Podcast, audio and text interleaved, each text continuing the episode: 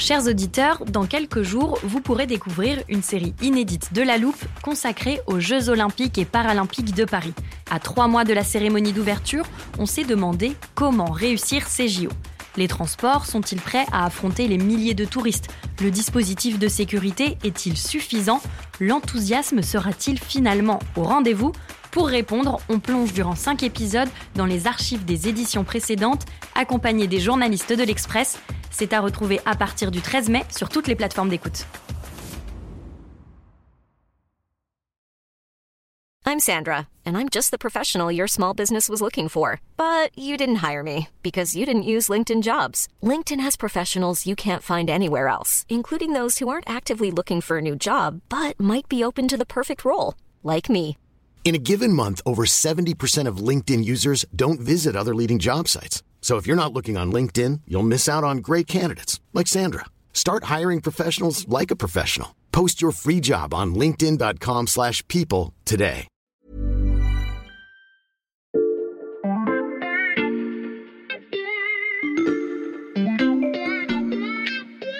Salut, c'est Xavier Yvon. Nous sommes le jeudi 26 janvier 2023.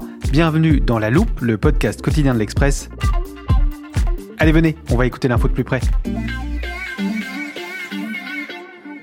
Bon, allez, encore bonne année et à très vite pour euh, décrypter les stratégies militaires en Ukraine. À bientôt. Au revoir. Voilà, Johan Michel, c'est fait. Il faut vraiment que je termine mes vœux avant fin janvier. Et il faut surtout que j'appelle Françoise Coste. C'est quand même notre experte la plus régulière dans la loupe. J'ai même son numéro dans mes favoris. Allô? Bonjour Françoise, c'est Xavier Yvon. Happy New Year de la part de toute l'équipe de la loupe. ben, Pareillement, bonne année à tout le monde. Et vous avez vu, hein, pas une seconde de répit aux États-Unis. On commence sur les chapeaux de roue avec euh, le sketch de l'élection du nouveau speaker à la Chambre des représentants. Ah oui, oui, j'ai bien suivi le feuilleton. 15 tours de scrutin pour élire Kevin McCarthy, patron de la Chambre des représentants. Euh, vous confirmez que c'est du jamais vu?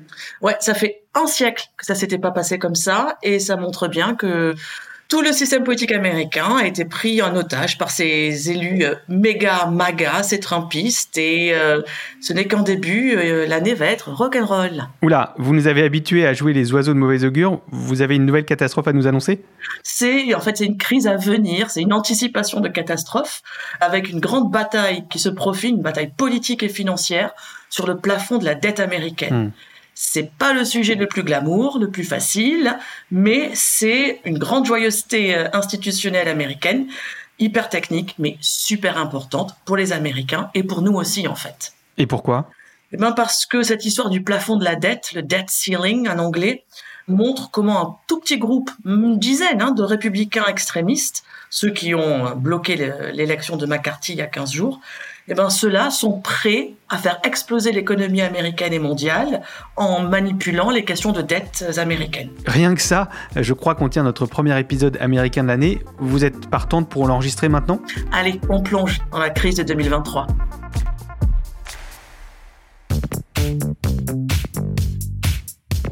Françoise Coste, je vous présente en bonne et due forme pour nos auditeurs qui ne vous connaîtraient pas encore. Vous êtes historienne, spécialiste des États-Unis et de la droite américaine et enseignante à l'Université Toulouse Jean Jaurès. C'est ça, parfait. Alors on commence par quoi pour raconter cette histoire du plafond de la dette américaine? Eh bien, par un événement qui est passé euh, quasiment inaperçu, ici en France, mais aussi aux États-Unis, Janet Yellen, la secrétaire du Trésor américaine, a envoyé une lettre, a publié une lettre, où elle explique que depuis jeudi de la semaine dernière, le jeudi 19 janvier 2023, les États-Unis n'ont plus le droit d'emprunter de l'argent sur les marchés mondiaux. Alors ça ne veut pas dire, attention, qu'ils ont dépensé tout leur budget et tout leur argent. En fait, il leur reste du cash dépensable jusqu'à début juin. Ils peuvent utiliser des gimmicks, des artifices comptables, manipuler les fonds de pension des retraités américains de la Poste, par exemple, puisque c'est une agence fédérale. Avec ces artifices comptables, le gouvernement américain peut avoir des liquidités jusqu'à environ au 5 juin. Mais au 5 juin 2023, les États-Unis seront en cours d'argent et devront de nouveau emprunter sur euh, le marché mondial. Et pourquoi l'État américain ne peut-il plus emprunter? C'est à cause de ce fameux plafond de la dette? C'est ça. Janet Yellen explique que jeudi 19 janvier 2023, ce plafond a été atteint, c'est-à-dire que les États-Unis ont emprunté tout ce qu'ils avaient le droit d'emprunter. Et c'est quand même pas mal, puisque le plafond s'élève exactement à 31 381 milliards de dollars. plus de 30 000 milliards de dollars, ça fait beaucoup de zéros. C'est assez difficile à imaginer, mais les États-Unis ont déjà emprunté tout ceci. Mais qui fixe ce montant maximum que les États-Unis peuvent emprunter? Alors, c'est là qu'on est obligé de faire un peu d'histoire. Il faut remonter dans le temps, en particulier en 1917, pendant la Première Guerre mondiale. Jusque-là, les États-Unis, comme tous les autres pays, effectivement, empruntent de l'argent et c'est le Congrès qui euh, décide d'emprunter de l'argent. Mais pendant la Première Guerre mondiale, les dépenses croissent, il faut beaucoup augmenter et le Congrès accepte, si vous voulez, de déléguer la question de l'emprunt au ministère du Trésor, c'est-à-dire à la branche exécutive, en disant plutôt que ce soit nous qui, au coup par coup, tous les jours devions décider d'emprunter euh, X ou Y euh, 1000 dollars, on vous donne une sorte de grosse enveloppe et à vous de la gérer sur les marchés mondiaux. Cette grosse enveloppe qui a un maximum fixé par le Congrès, c'est ça qu'on appelle le debt ceiling, le plafond de la dette. Et à partir de ce moment-là, on va voter le budget chaque année, décider en même temps que le vote du budget de combien d'argent il va falloir emprunter. Et si on a mal estimé combien il nous faudrait des dépenses imprévues, des taux d'intérêt, bon bref, si on a mal calculé à l'avance combien il faudrait emprunter, on va remonter le plafond de la dette par un vote qui est là nécessaire au Congrès. Ce vote pour remonter le plafond de la dette une fois l'année budgétaire entamée, pendant très longtemps, personne n'en parlait, c'était totalement un non-événement, c'était complètement euh, un vote de routine qui était toujours euh, accepté facilement par le Congrès. Pendant à peu près un siècle, c'est comme ça que ça a marché. Et puis, tout a dérapé au début du XXIe siècle, en particulier sous la présidence Obama. Et que s'est-il passé à ce moment-là? Alors, sous la présidence Obama, on est euh, à peu près dans le même panorama politique qu'aujourd'hui, avec un président démocrate, à l'époque Obama, qui perd ses premières élections de mi-mandat et euh, qui se retrouve en situation de cohabitation, comme aujourd'hui Biden, mmh. avec les républicains qui ont la majorité à la Chambre des représentants. Et ça, c'est important, la majorité à la Chambre des représentants, parce que la Constitution donne à la Chambre des représentants ce qu'on appelle the power of the purse, littéralement le pouvoir du portefeuille. Donc, pour toute décision budgétaire, l'exécutif va devoir négocier avec la Chambre. Et quand Obama se retrouve avec cette majorité républicaine un peu spéciale, puisque les midterms de 2010 marquent l'avènement du Tea Party. Et donc, on a une vague républicaine de radicaux du Tea Party qui ont maintenant la majorité en 2011 et qui veulent se servir de cette majorité pour saboter la présidence Obama.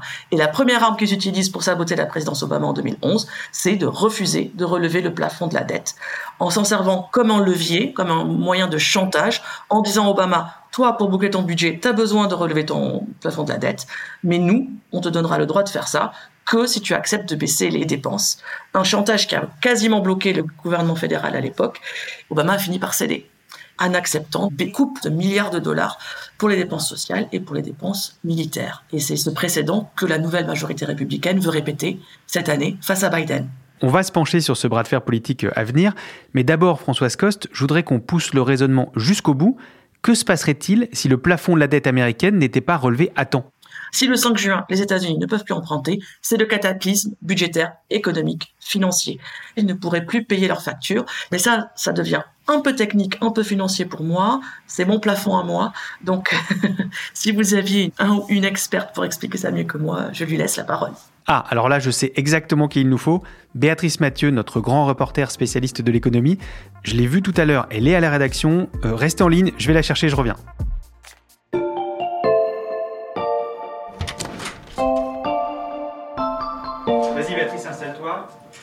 Françoise Coste, vous êtes toujours en ligne?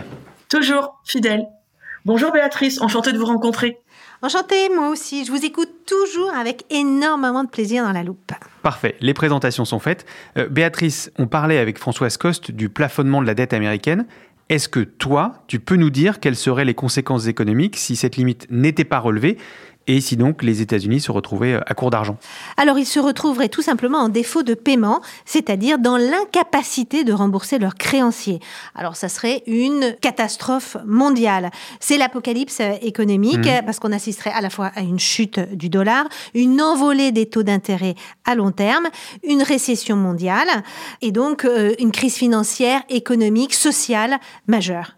Et ce n'est pas que moi qui le dis, même la secrétaire au Trésor Janet Yellen, met en garde contre cette crise financière mondiale. Ah oui, quand même. Euh, on comprend bien la chute du dollar et l'envolée des taux d'intérêt aux États-Unis, mais comment on peut être sûr que cette apocalypse que tu décris serait mondiale, Béatrice? Il faut que tu comprennes bien le rôle en fait des obligations américaines, les fameux bons du Trésor Mhm. américain. Les bons du Trésor américain, c'est les emprunts, les titres de dette qu'émet quasiment euh, toutes les semaines en fait euh, le gouvernement, euh, le Trésor Mhm. américain. C'est l'actif aujourd'hui considéré par tous les gens sur les marchés financiers l'actif le plus sûr au monde, peut-être avec les obligations euh, d'État euh, allemandes. Tout simplement parce que l'hypothèse que les États-Unis un jour fassent faillite, bah, elle est quasiment nulle. Donc tout le monde achète de la dette américaine, c'est-à-dire tout le monde prête de l'argent Parce qu'on est sûr d'être remboursé. voilà, c'est ça. Et alors, c'est ce qu'on appelle un marché très liquide et très profond. Il y en a beaucoup, il y a beaucoup de dettes, et puis il y a énormément d'achats et de reventes tous les jours. Et en fait, des titres de bons du Trésor, eh ben, il y en a partout. Toi, tu as un contrat d'assurance vie? Oui. ben voilà, je suis quasiment certaine que si tu regardes la composition de ton contrat d'assurance vie, tu vas avoir des obligations américaines. Puis tu en as dans toutes les réserves en devises des banques centrales, tu en as dans les fonds de pension, partout, et pas simplement aux États-Unis. Donc ça veut dire tout le monde serait touché si la valeur en fait de ces titres s'effondrait. C'est pour ça qu'un défaut de paiement américain provoquerait cet apocalypse, et c'est pour ça que c'est un scénario inimaginable. Ça n'est jamais arrivé. Cette hypothèse du défaut de paiement paraît inimaginable, mais elle est utilisée comme une arme politique. Françoise Coste nous l'a bien expliqué. Est-ce que ça inquiète les marchés? Alors pour l'instant, non, on ne voit rien du tout, même pas de petite tension. C'est même l'inverse. Aujourd'hui, les marchés obligataires regardent finalement la légère décélération de l'inflation aux États-Unis et ça, c'est ce qui fait un tout petit peu baisser les pressions sur les taux d'intérêt à long terme aux États-Unis.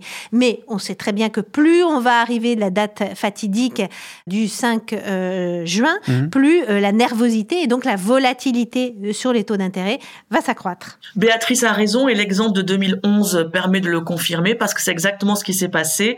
À mesure que la date fatidique approchait, les marchés financiers avaient commencé à plonger et surtout les États-Unis ont perdu leur triple A qui avait été accordé par la célèbre agence Standard Poor's. Et au point de vue de la crédibilité des États-Unis en tant que première puissance mondiale, cette perte du triple A avait entériné une certaine, un certain affaiblissement.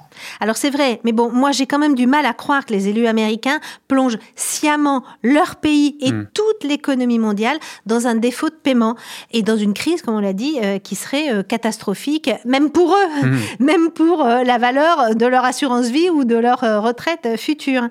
Et puis c'est surtout qu'il y a une carte qu'il ne faut pas négliger, c'est celle de la Banque centrale américaine, la fameuse Fédérale Réserve. Il n'est pas complètement exclu si on arrive très proche de ce scénario catastrophe, eh ben, que la Fed dise tout simplement, ben moi, je rachète une partie de la dette, je crée la monnaie, elle a le pouvoir, ce qui fait que mécaniquement, on s'éloigne du fameux plafond, et puis les choses rentrent dans l'ordre. C'est un scénario qu'on ne peut pas complètement exclure. Bon, alors est-ce que vous avez tout ce qu'il vous faut? Parce que moi, la politique, c'est pas vraiment mon domaine, et moi, j'ai encore un rendez-vous pour une autre interview. On a tout ce qu'il faut, on te libère. Merci beaucoup Béatrice. Merci Béatrice. Merci, à bientôt. Françoise Coste, si je résume, on a un scénario tellement catastrophe qu'il semble improbable, et qui d'ailleurs ne s'est pas réalisé en 2011. Pourquoi le risque serait-il différent cette fois? Le risque est différent parce que on a une situation politique qui a quand même beaucoup changé en un peu plus de dix ans. On a eu une radicalisation déradicalisée. Cette majorité républicaine d'aujourd'hui, elle est encore plus extrémiste, elle est encore plus prête à tout, voire même au pire. Donc Xavier, attrapez votre popcorn, on va parler cinéma.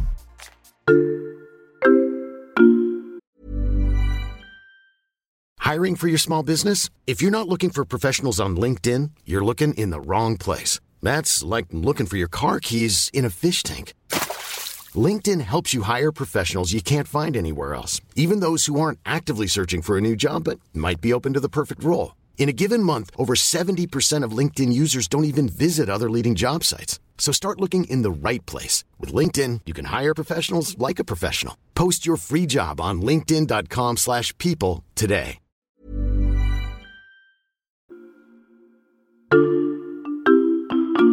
Alors, je sais, puisqu'on commence à bien se connaître, que vous aimez bien parler des vieux films américains vintage. Et bien là, la meilleure façon de comprendre le debt ceiling, c'est de se rappeler de la fureur de vivre des années 50. Ah oui, la fureur de vivre avec euh, James Dean, bien sûr. Eh oui, mythique.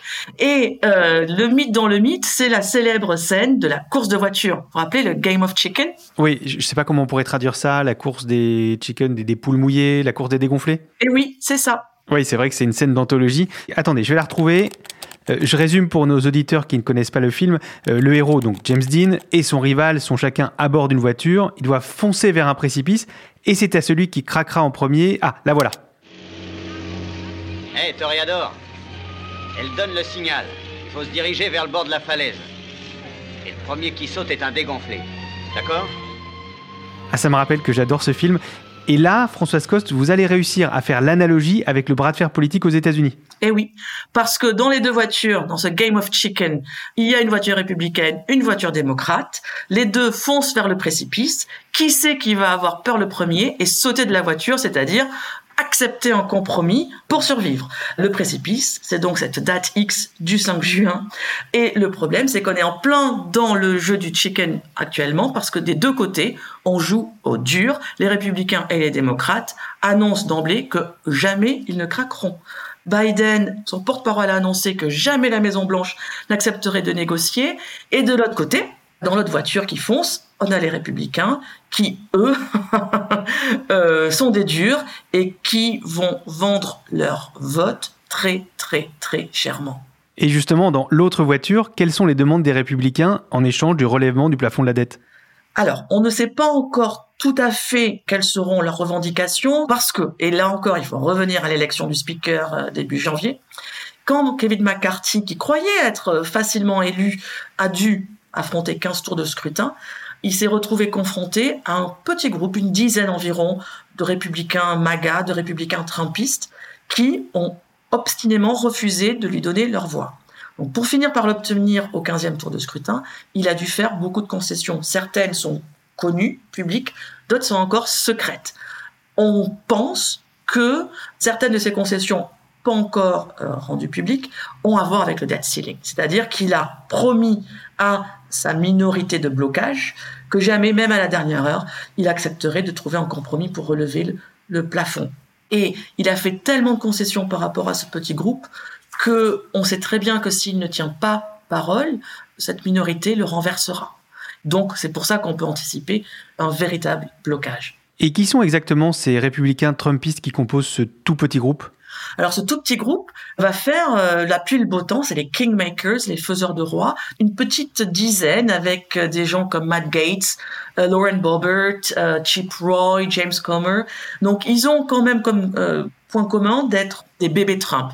Donc souvent des élus plutôt jeunes qui sont rentrés en politique pendant les années Trump en se disant si c'est possible pour lui, c'est possible pour nous. C'est-à-dire des gens pas nécessairement hyper qualifiés, hyper compétents, hyper expérimentés, mais qui sont très forts dans les médias, sur Twitter, sur Fox News, omniprésents, arrivistes, radicaux. Et puis, ils se savent intouchables parce que, comme Gates en Floride ou Boebert au Colorado, ils sont élus dans des circonscriptions imperdables pour le Parti républicain. Donc, ils n'ont aucune mmh. incitation à faire voter des lois, trouver des compromis, faire tourner la machine. Saboter le système ne les empêchera pas d'être réélus. Donc la politique du pire, c'est leur moteur à eux.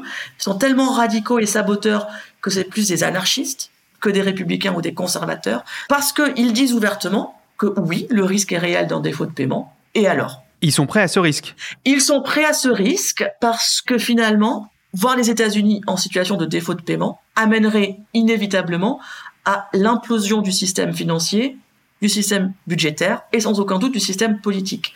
Et ça, bah, ça ne les dérangerait pas outre mesure, puisque on voit là l'essence même, le cœur du conservatisme américain, qui est l'idéologie du small government.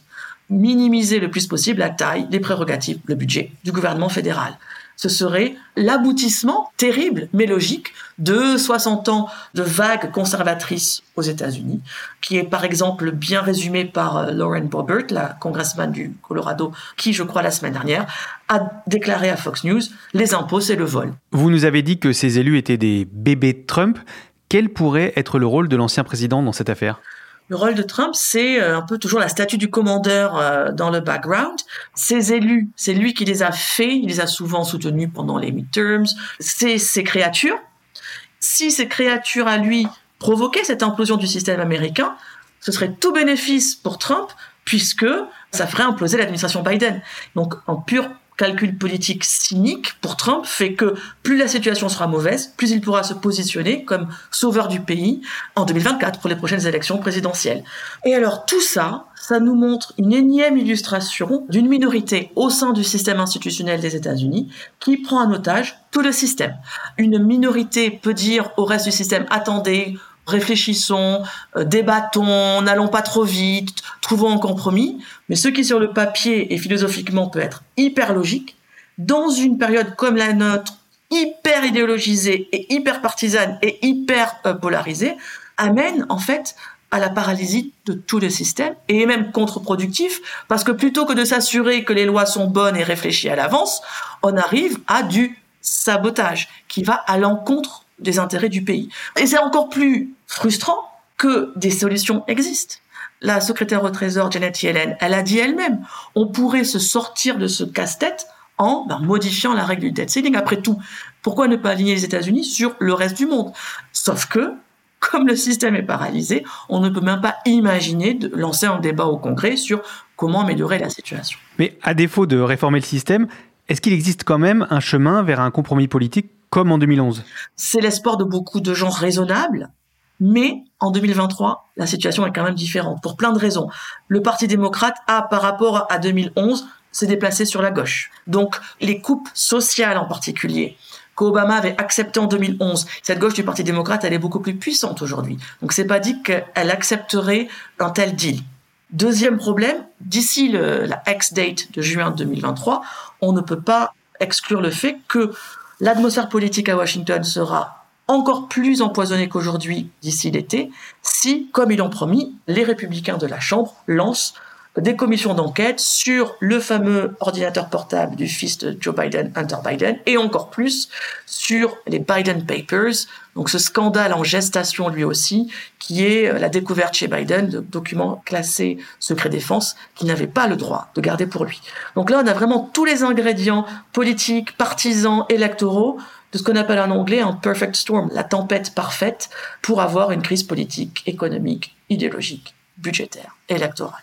Et puis bon, Xavier, vous vous rappelez comment ça se finit dans La Fureur de Vivre? La course, oui, le rival de James Dean n'arrive pas à ouvrir la portière parce que sa manche s'est coincée dans la poignée et il finit par tomber de la falaise.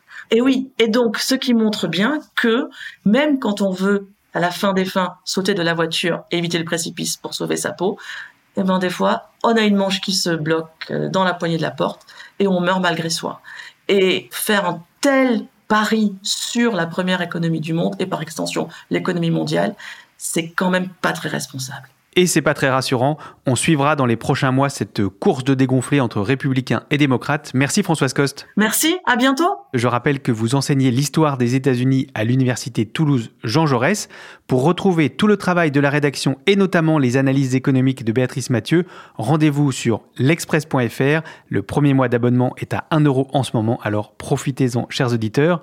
Quant à la loupe, le nombre d'écoutes n'est pas plafonné, alors pensez à nous suivre sur votre plateforme de podcast favorite, par exemple Apple Podcast, Deezer ou Castbox. Vous pouvez nous y laisser des étoiles et des commentaires ou nous écrire à la loupe at l'express.fr. Cet épisode a été monté par Ambre Rosala et réalisé par Jules Cro.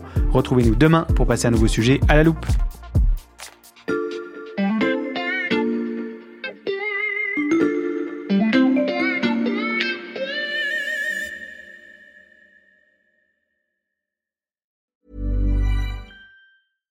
Small details are big surfaces. Tight corners are odd shapes. Flat, rounded, textured, or tall. Whatever your next project, there's a spray paint pattern that's just right. Because Rust new Custom Spray 5 in 1 gives you control with five different spray patterns. So you can tackle nooks, crannies, edges, and curves without worrying about drips, runs, uneven coverage, or anything else. Custom Spray 5 in 1. Only from rustolium When you make decisions for your company, you look for the no brainers. If you have a lot of mailing to do, stamps.com is the ultimate no brainer. Use the stamps.com mobile app to mail everything you need to keep your business running with up to 89% off USPS and UPS. Make the same no brainer decision as over 1 million other businesses with stamps.com. Use code PROGRAM for a special offer. That's stamps.com code PROGRAM.